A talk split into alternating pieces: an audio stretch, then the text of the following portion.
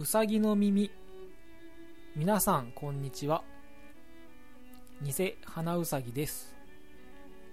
うさぎの耳第4回目。この番組は小耳に挟んだ話や聞きかじった話などを鼻高々に話していく番組です。皆さんはスポーツ観戦などはされますか？僕はあまりする方ではないのですが相撲だけはなぜかしっかりと見ています。小さい頃からなんですが流し見で見ていたせいなのかルールが分かりやすいせいなのかは分からないんですがなぜかよく相撲は見ていました。そしてここ34年ぐらいからテレビでしっかり見るようになって去年から本場所も見に行くようになりました。ちなみに本場所は、えーと、僕の住んでる長崎から一番近い福岡ですね。福岡の九州場所を見に行っています。テレビでももちろん見たりするんですが地上波では3時から BS では1時から見ることができます。またですねえっ、ー、とアメバ TV では、えーと、序の口といって一番初めから見ることができるようです。ちなみに、えー、僕が見ている3時からの地上波の方は、えーと、大体重量という力士が相撲を取るんですがそこから見ています。ちなみにこの重量なんですがこの番付まで来ると関取としては一人前と認められるようで、いろいろ優遇されてきます。まず見た目はですね、大イチョウという大きな曲げを言うことができたり、紋付き袴を着ることができます。また、個室に住めるというプライベートもしっかりと確保されていくようです。そして何より一番の違いは給料をもらえるということではないかなと思います。重量以下はですね給料がもらえないんですが重量以上になると給料をもらえるようになります。そしてですね一場所にだいたい100万ぐらいもらえるらしいです。なのでここからが大きな差になってくると思うんですがどの力士もですねえっ、ー、と振り返ってみてどこが一番嬉しかったですかとインタビューを聞かれると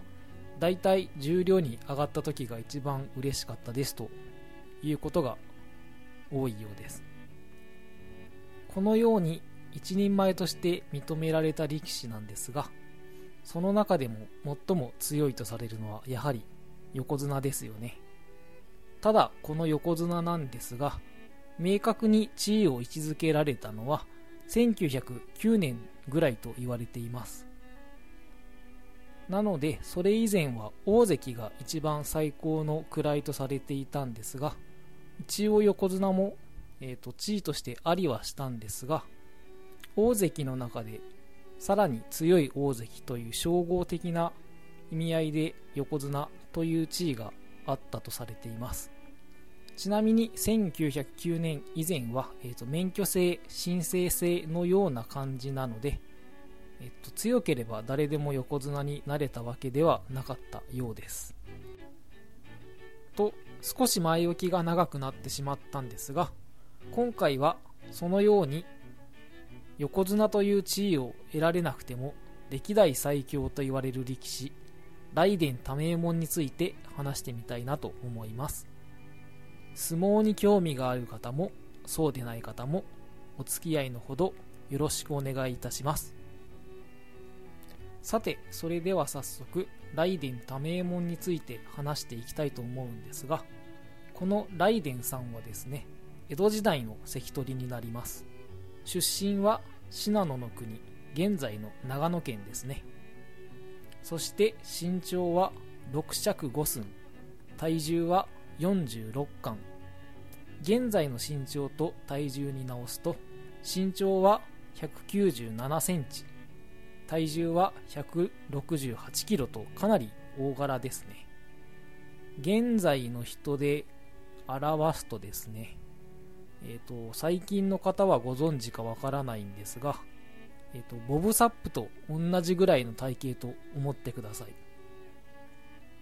ちなみに、江戸時代の男性の平均身長は155センチぐらいと言われていたので、どれだけ大柄な方か想像しやすいのではないかなと思います。そしてこの雷電多名門さんなんですが、強すぎるので禁じ手が勘抜き、サバ折り、張り手、突っ張りと4つもあったそうです。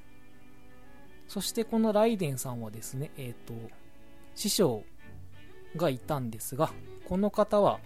谷風という方なんですが、こちらの方は初代の横綱とも言われています。そしてこの谷風さんもですね、雷電同様とても強かったんですが、どれぐらい強かったかというと、え、ー、と、258勝14敗で、ライデンさんの方が254勝10敗ですね。ちなみに勝率で表すと94.9%。これが谷風さんですね。そしてライデンさんの方は96.2%というようにかなり高確率な勝率を上げています。これがどれくらい強いかというとですね、昭和の大横綱、大鵬さん、こちらの方は85.5%、そして現在の横綱の白鵬関は、えーと、89.2%というようにですね、どちらも90%を超えていないので、どれだけ強かったかがわかるのではないかなと思います。ちなみにこのライデンさんも谷風さんもですね、今後は名前を使えないようになっていて、えっ、ー、と、止めなという風になっています。野球とかでいう欠番のような感じですね。では、なぜこのように強かったライデンさん、横綱になれなかったのかというとですね、いろんな説があるんですが、まずですね、えーと、本人が手続きが面倒だったということで申請をしなかった。これが一つですね。そして当時、力士もですね、えーと、お侍さんと同様に、藩のお抱えという感じで、えーと、相撲を取っていたので、雷電さんがいた藩と,、えーと江戸幕府の仲が良くなかったので、なかなか申請が通らなかったという説。そして取り組み中に相手を殺してしまったという説そして最後にこの当時はですね西と東に横綱が1人ずつ配置されるようにされていたということもあるので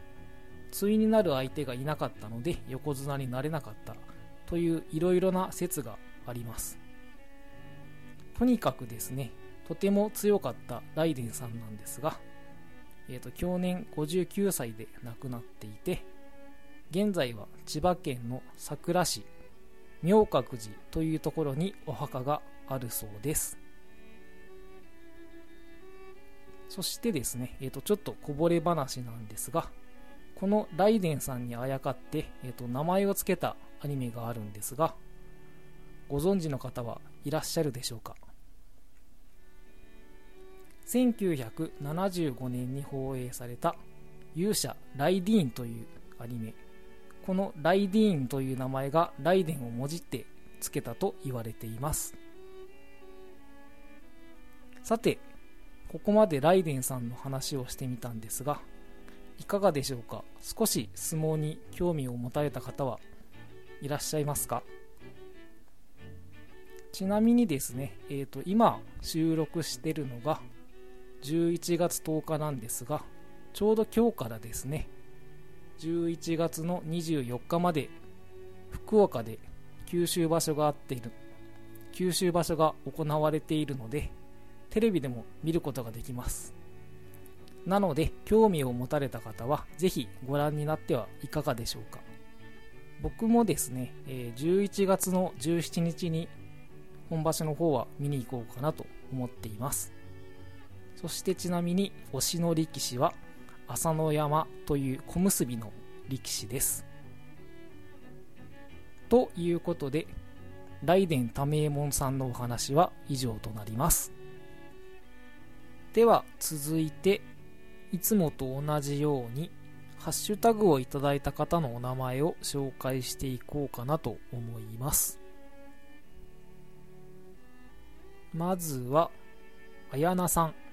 そして沖縄とひょっとこ江戸から現世から沖縄さんですかね。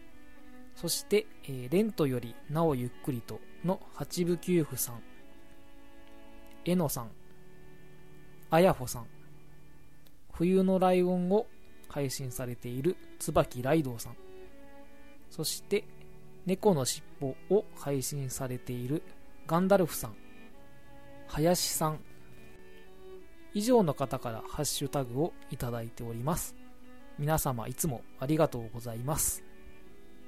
その他にも番組の Twitter アカウントの方にたくさんの方から反応をいただいております。皆様いつもありがとうございます。そしてえっ、ー、とですねレビューの方を1件いただいております。お名前がアマンさんからです。アマンさんレビューありがとうございました。さてそれから続いてはお酒の紹介のコーナーに行きたいと思います。今回はですね横綱を紹介したのでせっかくなのでカクテルの王様ということでマティーニを紹介しようかなと思います。さてマティーニなんですがまず材料を説明していきたいなと思います。材料はドライジンドライベルモットビター飾り付け用のオリーブそしてレモンピール。これが材料になります。このマティーニなんですが材料自体はシンプルなので簡単に作れるように思われたりするんですがシンプルなだけあって逆に作るのが難しいとされていてバーテンダーの技量を試されるカクテルだったりもします。そして度数は40度ぐらいになります。そしてこのカクテル結構映画とかにも出てくるので名前は意外と知ってる方は多いのかなと思います。もう少しいろいろ話そうかと思ったんですがちょっと復習としていろいろ調べていたらですね結構な情報量が出てきたので今回は一旦紹介は区切らせてもらって近々番組で一つの題材として取り上げていこうかなと思うのでカクテルの紹介は今回は以上となります。ということでうさぎの耳今回は以上となります。この番組では皆様からのご意見ご感想ご質問話してほしいことなど様々なメッセージをお待ちしております。メッセージはメールもしくはツイッターのハッシュタグツイッターのダイレクトメールどの手段でも構いません。メッセージはメールアドレスうさぎの耳2019アットマーク gmail.com ツイッターのアカウントはすべて漢字でうさぎの耳もしくはうさぎの耳2019こちらで調べていただくと出てくると思います。またハッシュタグの方もすべて漢字でシャープうさぎの耳こちらでつぶやいていただけると嬉しいです。またうさぎの耳ではマンスリーテーマを募集しています。今月のテーマは最近見た夢の話または小さい頃の夢の話で募集しています。締め切りは11月24日までとなっております。皆様からのメッセージお待ちしております。それではまたお聴きいただきありがとうございました。